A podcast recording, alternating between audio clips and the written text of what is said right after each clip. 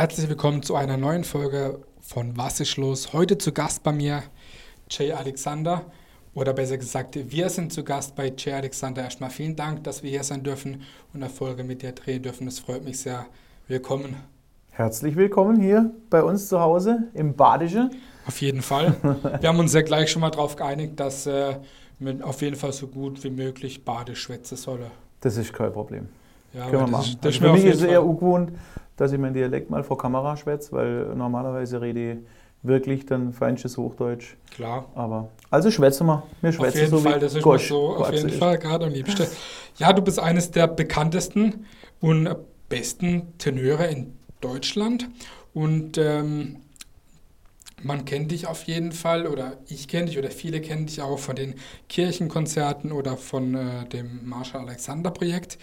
Ähm, könntest du vielleicht trotzdem mal ganz kurz erklären, was genau äh, so Operngesang ist, weil wir haben auch immer relativ viele junge ähm, Leute, die sich sicherlich auch dafür interessieren, aber die jetzt auch nicht ganz so viel vielleicht damit Mhm. anfangen können. Ja, zunächst einmal, ich habe tatsächlich Operngesang studiert in Karlsruhe an der Hochschule für Musik, weil es mich einfach wahnsinnig fasziniert, das Schauspiel verbindend mit Gesang, mit Musik. Und war dann lange Zeit im Staatstheater in Karlsruhe tätig, dann in der Deutsche Oper am Rhein in Düsseldorf. Und so hat man verschiedene Stationen durchgemacht.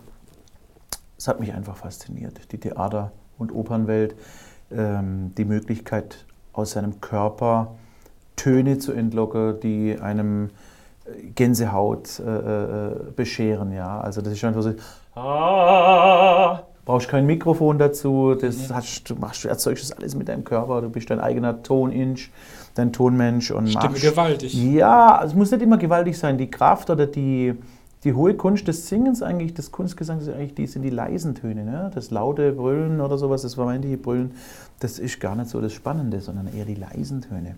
Und das hat mich schon von früher Kindheit her interessiert.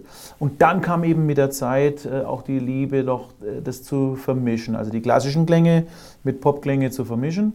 Und dann ist irgendwann dieser Begriff aufgekommen, Crossover. Also Pavarotti hat es mit Dovingo und, und, und, und, und, und äh, Andrea Bocelli und so weiter. Also verschiedene klassische Künstler haben sich dann mit Popkünstlern eingelassen. Montserrat Caballé mit Freddie Mercury, ähm, Barcelona zum Beispiel.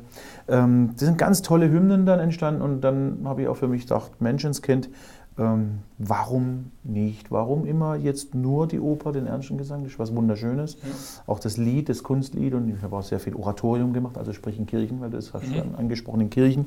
Es ist immer faszinierend, in Kirchen zu singen und da kannst du halt wirklich ganz aufs äh, Mikrofon verzichten. Wegen der Akustik halt. Ganz genau. Und ähm, wohl dem, wenn man dann auch mal dann äh, in der Kirche singen darf, das hat in Rastatt ja nicht ganz funktioniert, dieser Seitenhieb musste jetzt sein.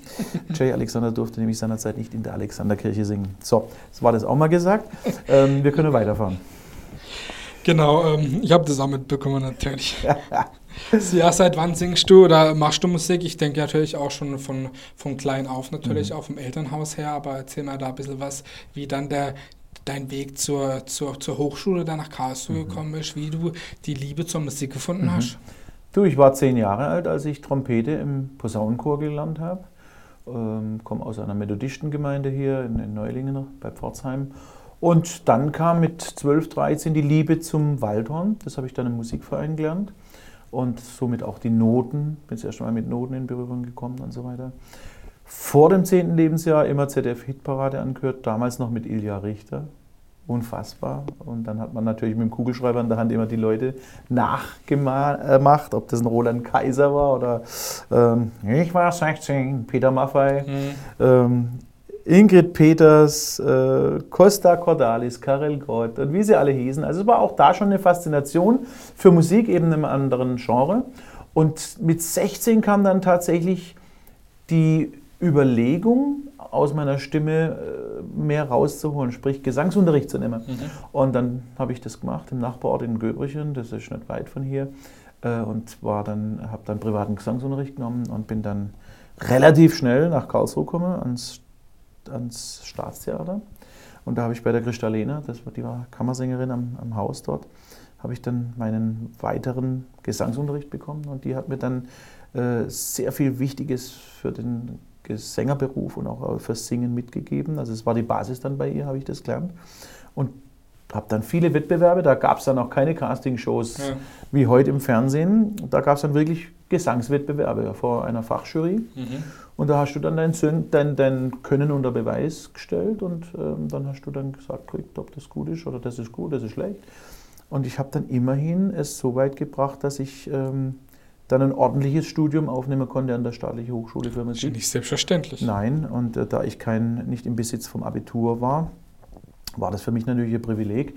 Ich habe mich ein Jahr darauf vorbereitet, habe dann die Aufnahmeprüfung bestanden und habe dann, wie gesagt, bei Christa Lehnert meinen ersten Unterricht gehabt. Und dann kam Maria Venuti, Donald Leitegger, das waren dann meine späteren Gesangslehrer.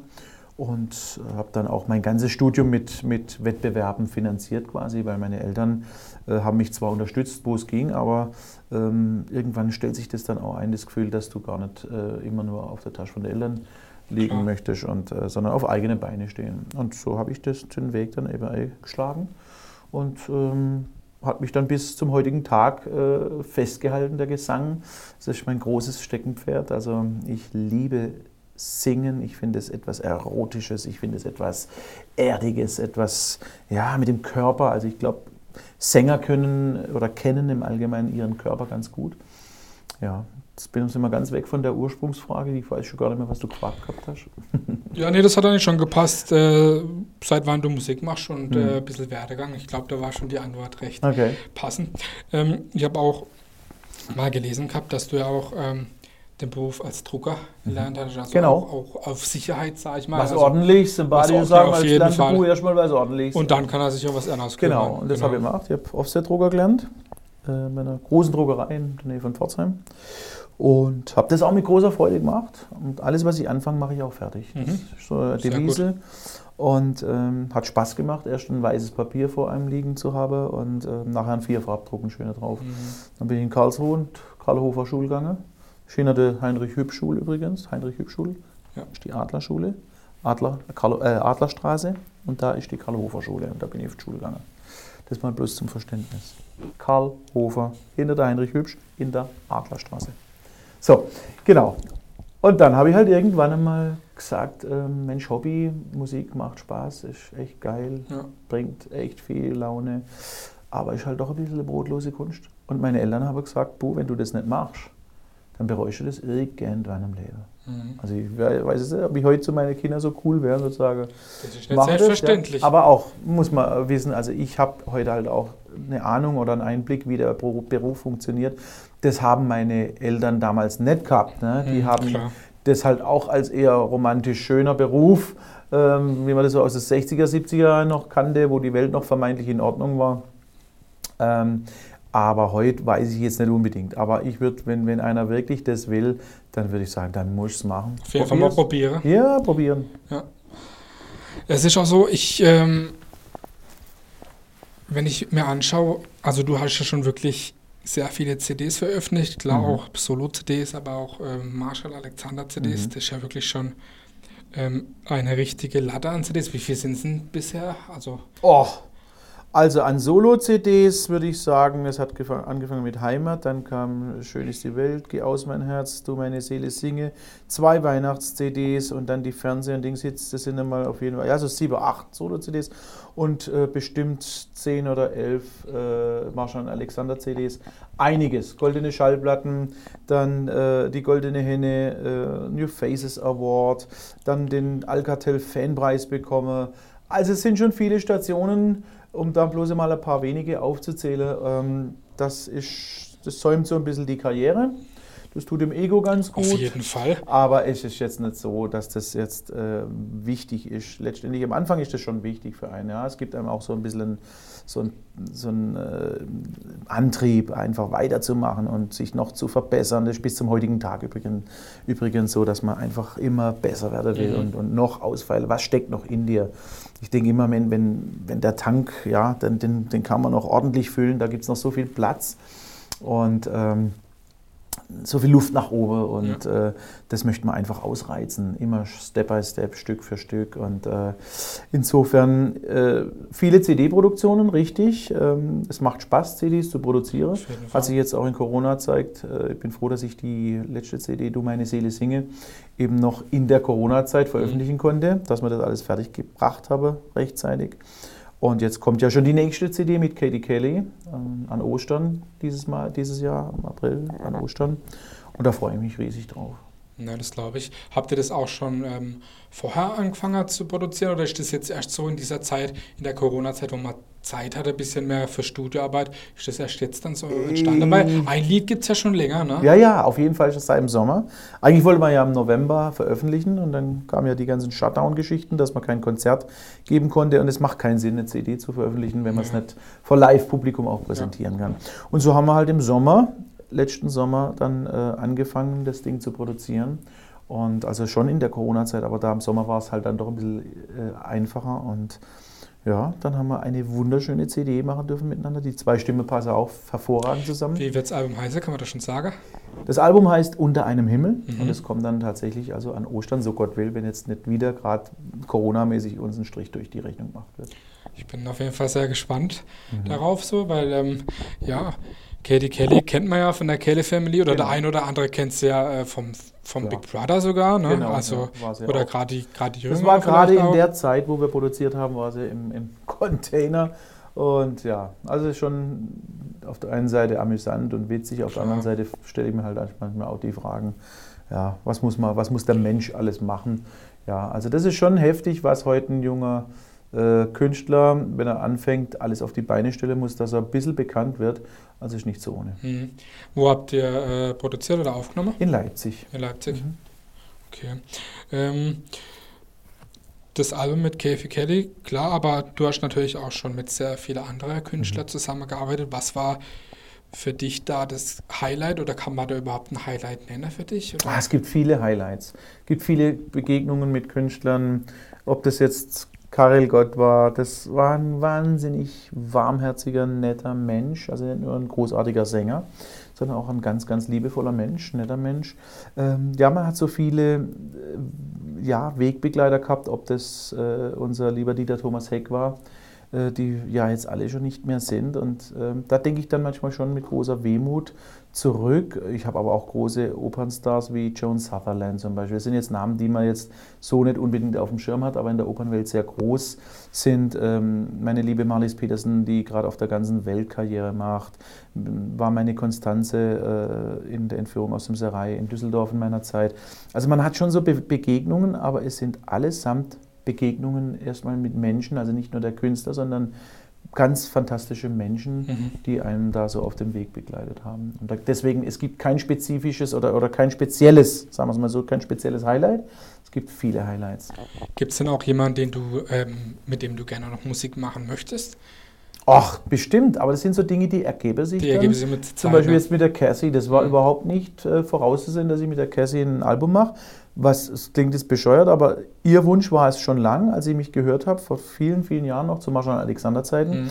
hat sie gesagt, wow, einmal mit dem Jay Alexander zu singen, das wäre ja. mal ein Wunsch. Also sie hat sich jetzt auf jeden Fall schon erfüllt und ich finde sie eine großartige Künstlerin und ähm, eine noch äh, tollere Frau, eine, eine Persönlichkeit, die hat so vieles ähm, umgesetzt in ihrem Leben, war ja die Produzentin auch der, äh, der Kelly Family, okay. ja hat also die Erfolgsalben auch produziert. Also die ja, hat krass. richtig viel gearbeitet und nebenbei dann auch noch so ein bisschen nach, nach, den Geschwistern geguckt. Das ist schon nicht ganz einfach gewesen immer. Und ähm, ganz tolle Persönlichkeit. Freue mich sehr auf das neue Album, was dann kommt. Das glaube ich. Ich meine, sie kennt ja nicht, oder man kennt sie auch, oder jeder kennt sie fast so. Also mhm. ja, ich bin gespannt. Wir haben jetzt CD angesprochen, jetzt kommen wir auch zur nächsten Frage zur CD. Ich meine, Gerade bei deiner Musik betrifft es jetzt vielleicht noch nicht so, aber wie siehst du den Wandel der Musik zum Streaming hin? Ich meine, klar, eben in der klassischen Musik oder vielleicht auch in der volkstümlichen und Schlagermusik, da ist es zum Teil noch so, da werden noch relativ viele CDs verkauft. Aber wenn man jetzt ähm, bei der Popmusik schaut oder ähm, beim Hip-Hop, da werden so viele Songs so schnell hintereinander released, da wird da gefühlt gar nichts groß Promo gemacht, sondern einfach nur mhm. auf den äh, Streaming-Portalen, sei mal, rausgeballert. Wie siehst du den Wandel der Zeit äh, mit der Musik? Weil vor ein paar Jahren hat man sich noch über illegale Downloads beschäftigt und mhm. jetzt sind wir beim Streaming und mhm. klar kann der ein oder andere da gut Geld verdienen, aber wie siehst du für dich oder generell der Wandel der Musik zum Streaming hin? Also der Wandel der Musik, der ist ja schon etliche Jahre im Gange. Und das Streamen, das gehört schon heute dazu, wie ein Flasch Sprudel trinke. Ähm, puh, also, und es ist vielleicht ähm, ein bisschen, ja, sage ich jetzt mal, äh, leicht zu sagen, Volksmusik oder Schlager oder was auch immer, wird nicht so gestreamt. Ich glaube, das könnten die Zahlen deutlich widerlegen. Echt? Und auch im klassischen Bereich. Also da wird viel gestreamt mittlerweile. Mhm. Also das muss ich doch, äh, muss ich widersprechen. Also okay. da hat sich einiges, einiges äh, auch da gewandelt. Mhm. Äh, ich habe das Glück oder ich freue mich noch, dass die Leute von mir äh, den haptischen äh, Silberling in der Hand haben wollen, also in Form von CD und auch ein Booklet haben das wollen. Das ist ja für mich immer ja. was, was ganz Besonderes, was, was ich gemeinsam mit meiner Schwester, der Christina, auch äh, ähm, immer liebevoll gestalte und es uns auch wichtig ist, dass es schon fast ein Begleitbuch zur CD, zur Musik ist. Und das ist für viele eben sehr viel wichtiger, wie jetzt nur schnell ein Lied runter streamen und hört sich das an. Es ist vieles halt geht schneller und einfacher. Man raubt sich aber auch äh, vieler schöner Momente. Ich kann mich noch erinnern, als ich in Pforzheim mal im Plattenladen war, nicht nur einmal, und dann stehe ich da und also ich habe gestern ein Lied gehört im Radio, oder so, und dann, nee, da gab es keinen Shazam. Dann hat, dann hat die äh, Verkäuferin oder der Verkäufer irgendwann gesagt, ah, ich glaube, ich weiß, was du meinst, komm mal mit. Und dann der Moment, wo die die Platte auflegt, genau, das ist das Lied im Kopfhörer, ja. genau, und dann so laut schrie, ja, ich, das sind so Glücksmomente. Und, und dieser Momente beraubt man sich, glaube ich, wahnsinnig in unserer Zeit mittlerweile. Es ist natürlich auch einfach, wenn du im Radio äh, oder im Auto unterwegs bist also man darf ja nicht das Handy am Ohr haben oder so, aber dann so, wenn man mal ein gutes Lied hört und das Shazam oder Shazam, wie auch ja. immer, hebst du dann den Lautsprecher hin und dann hast du klick, klick, klick. Ist auch toll, ja, ja. braucht man uns nichts vormachen, aber ich bin dann eher so der Romantiker und der, ähm, der ewig Gestrige. Kann ich ruhig sagen. Aber wenn ich sage ewig Gestrige, ist das für mich äh, nichts Negatives, sondern eher was Positives. Ja, schon, schon was, wie du gesagt hast, was Schönes, wenn man mhm. ein Booklet sich, sich aufschlagt von der CD und dann nachliest, die, wen, der, mhm. wen der Künstler grüßt oder die Bilder oder die mhm. Danksagung. Genau. So, das ist schon so, das, das habe ich auch immer sehr geschätzt. Mhm. Oder gerade bei den ähm, ja, physischen Tonträgern. Mhm. Ähm, du hast auch ein Album veröffentlicht, vor ein, zwei Jahren oder was, ähm, über, mit, den, mit den Melodien zu Fernsehserien. Genau. Wie kam es da dazu? ja, ich ja? bin halt noch ein Kind des wirklich äh, Fernsehens und vor allem öffentlich-rechtlichen. Äh, und ich, Freitagabends ohne Derek oder der Alte war eigentlich undenkbar. Aktenzeichen, ja die Schwarzwaldklinik, Traumschiff. Es gab so viele wunderbare Serien, Tim Thaler, äh, dann die unendliche Geschichte mhm. als Film. Ja. Und dann habe ich gesagt, Menschenskinder sind so wunderbare Titelmelodien. Und viele dieser Lieder sind ganz vielen, ähm, ganz, die sind ganz tief im Unterbewusstsein von den Leuten verankert, weil die eben die Serien oder die Filme auch geguckt haben. Und nie hat sich jemand die Mühe gemacht, diese Lieder mal mit einem Text zu versehen. Und ich habe eine wunderbare Frau kennenlernen dürfen aus Hamburg. Nee, Berlin ist sie, die Jovanka von Wilsdorf. Die hat ganz, ganz tolle Texte auf diese Melodien, großartige Melodien äh, äh, geschrieben. Und da ist echt ein schönes Album zustande gekommen. Und äh, ja, wenn es auch in der Breitenmasse jetzt nicht den riesen Anklang gefunden hat, muss man auch, man muss sich das auch mal eingestehen. Man, kann nicht, man hat nicht immer nur Erfolg, so wie meine Kirchenalben, die durch ja. die Decke geschossen sind und mehrere Wochen auf Platz 1 gewesen sind. So war das eher äh, verkaufstechnisch ein Flop. Aber die, die die Scheibe haben, die sind absolut super glücklich. Gell? Und, ähm, eigentlich wollte man das noch ausbauen, das über das Nationale raus, auch international, aber es wäre dann mit den Rechten wieder so ein riesen Hickhack mm. gewesen, weil Denver Clan, Dallas, da gibt es so tolle, großartige Serien noch ähm, mit wunderbarer Musik, also da hätte man auch tolle Sachen machen können. Mhm. Ähm, wenn du dich entscheiden möchtest, ähm, oder Stehst du lieber im Studio und machst, machst Musik oder lieber auf der Bühne und begeisterst die Massen? Es hat beides was. Natürlich ist es toll, wenn du auf der Bühne stehst und steht, sind da unten Tausende von Leuten oder, oder auch in der Kirche hund, hund, mehrere hundert Leute und du kannst die erreichen durch, den, durch die Gabe deines Gesangs, durch dein Können, dann ist das ein wunderbares Gefühl. Aber es ist auch ein ganz tolles Gefühl, im Studio zu stehen und versuchen das Beste auch immer, egal ob Bühne oder Studio, du versuchst immer das Beste aus dir rauszukitzeln. Und wenn dir das dann gelingt, es gibt dann so magische Momente, die sind nicht oft da, die sind aber wenn sie dann kommen, das ist genial. Also ich stelle mir vor, so muss es sein bei einem Rauschgift-Abhängigen, wenn der Moment eintritt, oh, jetzt, oh, genau, sensationell, oder beim, beim äh, Sex, wenn, wenn, kurz vorm Höhepunkt, genau das ist der Moment, wo ich denke, das hast du so oft beim Singen, ja. wo, wo das dann so aufgeht. Beim Raucher ist der erste Zug von der Zigarette. Beim Pfeifenraucher, wenn der, dann so eine bestimmte, ab einer bestimmten Schicht macht es dann mal so und genau das sind so Momente, da liebe ich meinen Beruf, da gehe ich auf drin und da sehnt man sich danach, da kann man auch richtig süchtig werden danach. Mhm, ja, mhm. das, das kenne ich richtig. Du hast auch sehr, sehr viele Auftritte bisher schon gehabt, ob es jetzt mhm. im Fernsehen war oder in Kirchen oder in überall. Mhm. Was war für dich der größte oder besonders der Auftritt, wenn du einen herausnehmen müsstest? Auch da so viele weil es gibt so viele unterschiedliche Podien, die ich über die vielen Jahre bespielen durfte oder bespielen darf. Ob das die Kirche ist, ob es ein normales Konzertpodium ist, ob es die Opernbühne ist.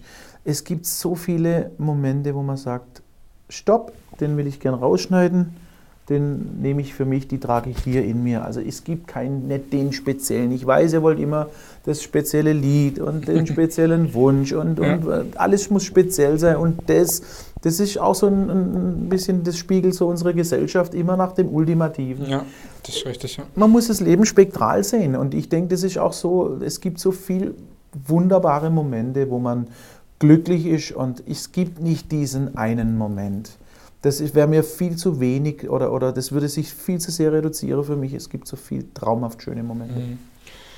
Du hast ja vorhin schon angesprochen, ähm, mit deinen Kirchenkonzerten oder mit euren Kirchenkonzerten, dass das auch auf jeden Fall was Besonderes ist. Was ist da für dich das Besondere, die besondere Akustik oder was macht äh, für dich äh, so ein Konzert in einer Kirche aus? Ja, natürlich erstmal der Raum.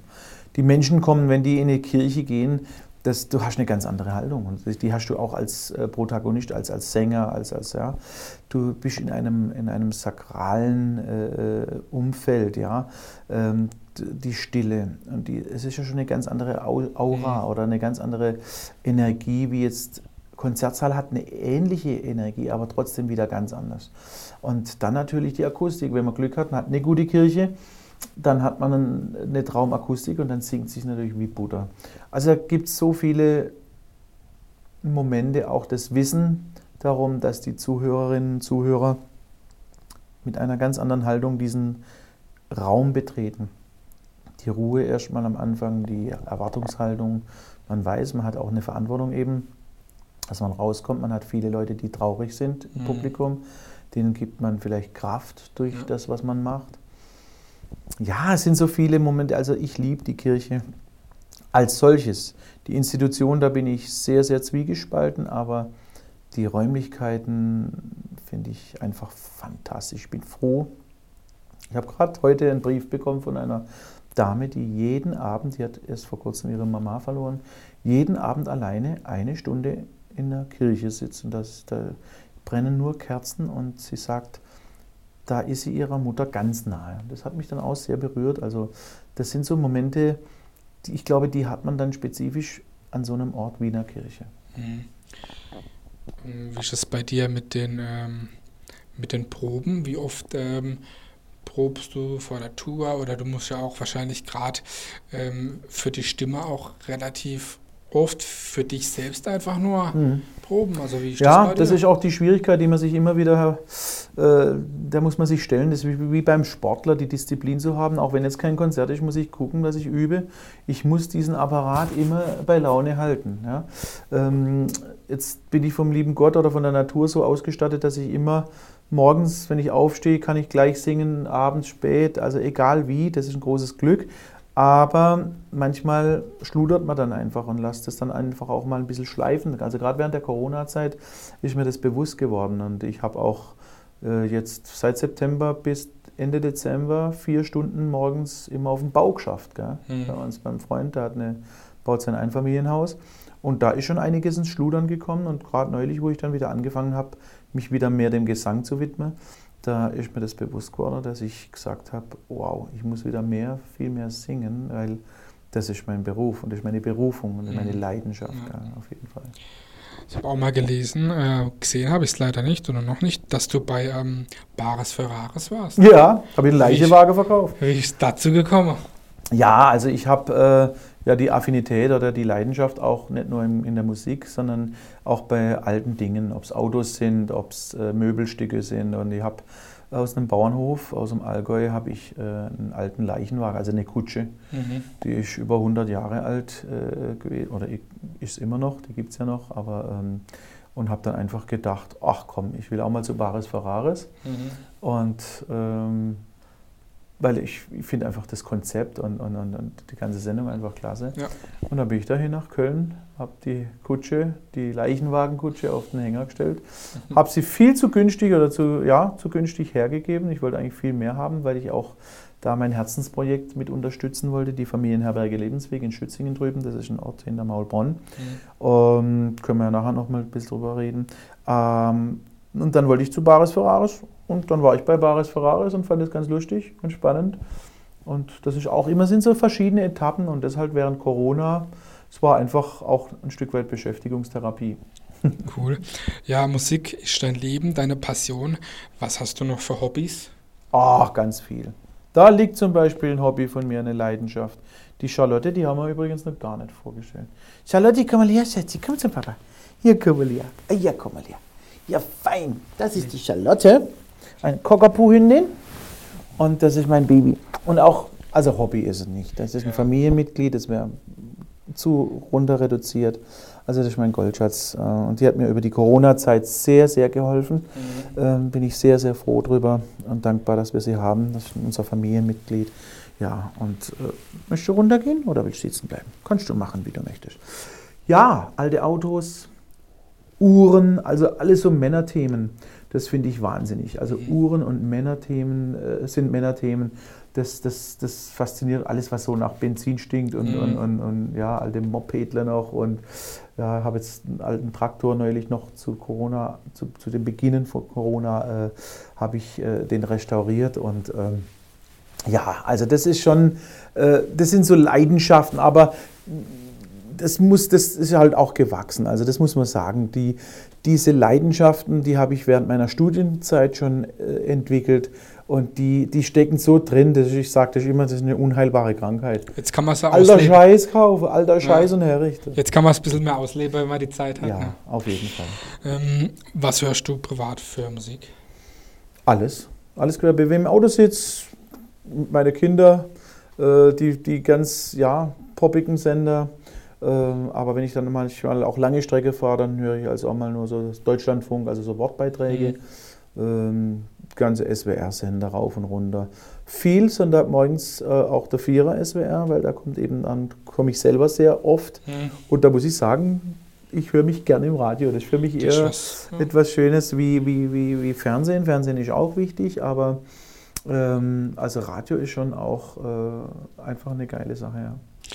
Ja, du hast äh, eben was angesprochen, ein Projekt, wo du äh, dich auch äh, engagierst. Mhm. Möchtest du da ein bisschen noch was dazu sagen? Ja, gerne. Die Familie Herberge Lebensweg sitzt in Schützingen, das ist ein kleines Dorf hinterm Kloster Maulbronn. Und wir ähm, beherbergen tatsächlich äh, Kinder und Familien, deren Eltern, also Kinder, die einfach äh, schwerst krank sind, wo die Eltern teilweise so erschöpft sind, weil sie 24 Stunden sich um das Kind kümmern müssen teilweise, ja. Und irgendwann ist der Akku leer. Da mhm. kannst du nicht mehr. Und wir wollten ein Haus bauen, ähm, was ja, solchen Menschen ein, ein, ein, eine Herberge gibt, wo sie sich erholen können, wo sie mal drei, vier Wochen abschalten können. Also wir sind praktisch eine Mischung äh, aus Hotel, Krankenhaus, aber auch wenn es dann hart auf hart kommt, äh, praktisch als, als Hospiz. Ja. Mhm. Ich sage das immer, da ist alles drin. Wir lassen niemand allein. Und das ist in unserer Gesellschaft, glaube ich, ein ganz, ganz wichtiges Thema. Ich denke, dass es auch in der Corona-Zeit viele zum Nachdenken bewegt hat.